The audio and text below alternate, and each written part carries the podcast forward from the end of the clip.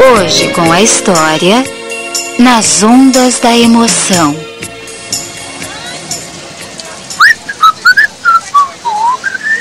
Eu acho que a coisa mais importante para qualquer pessoa é estar de bem com a vida.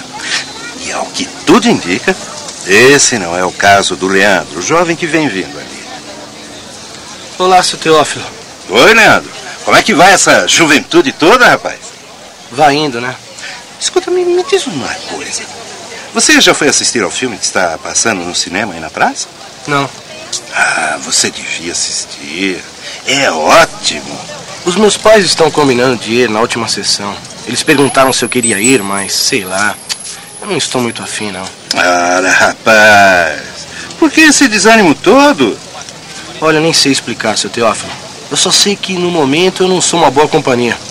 Por isso, com licença, até mais. né? Até, até mais. O Leandro está passando por aquela fase da vida em que não se encontra motivação para nada. Todos nós passamos por fases assim. Até que alguém nos dá uma palavra e pronto, tudo muda. Mas nunca se sabe quando essa tal palavra virá.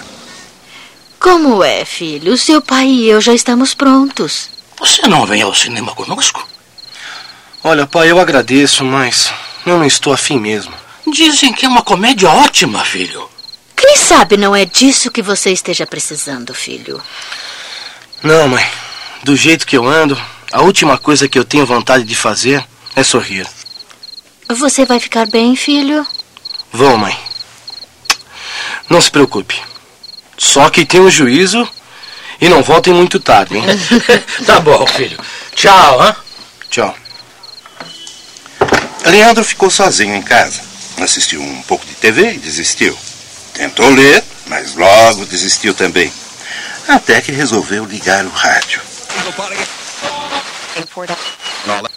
Que rádio será essa? E para encerrar o nosso programa, eu gostaria de deixar uma mensagem. Que mensagem será? Você já reparou que hoje se vive uma vida atropelada, onde parece que as outras pessoas não existem? É. Eu vivo assim. Quando sai de casa para trabalhar e cruza o caminho de alguém, você, por acaso, olha para a pessoa e diz: Bom dia? Eu não. Se algum desconhecido lhe cumprimentar, o que você faz? Eu nem olho. Aposto que você vira o rosto e disfarça. Adivinhou? E sorrir então? Há quanto tempo a gente não dá um sorriso para alguém? Já nem me lembro. As pessoas preferem andar com o rosto sério, fechado. Eu pertenço a esse time.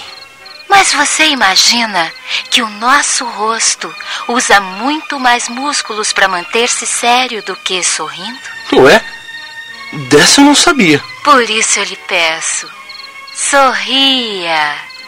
Nem que seja por economia. Sorrir nem que seja por economia. Nessa foi boa. E não é que ela está me fazendo sorrir. Você fica agora com o programa Música de Todos os Tempos. Eu volto amanhã, logo após a Hora do Brasil. Tchau. Quer dizer que a locutora levantou seu astral ontem à noite? Levantou. Como é que pode? Ela lá no estúdio, nem imaginando que eu existo, falando comigo e eu, de repente, me vejo sorrindo no quarto. E quem era a locutora? Não sei, nunca ouvi aquela moça falando no rádio, mas. Ah!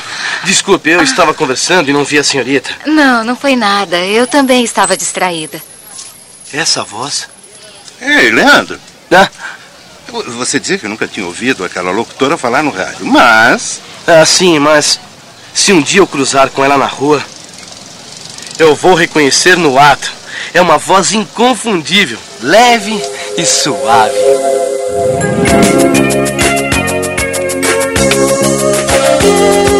Assim está escrito: Se alguém guarda as minhas palavras, jamais verá a morte.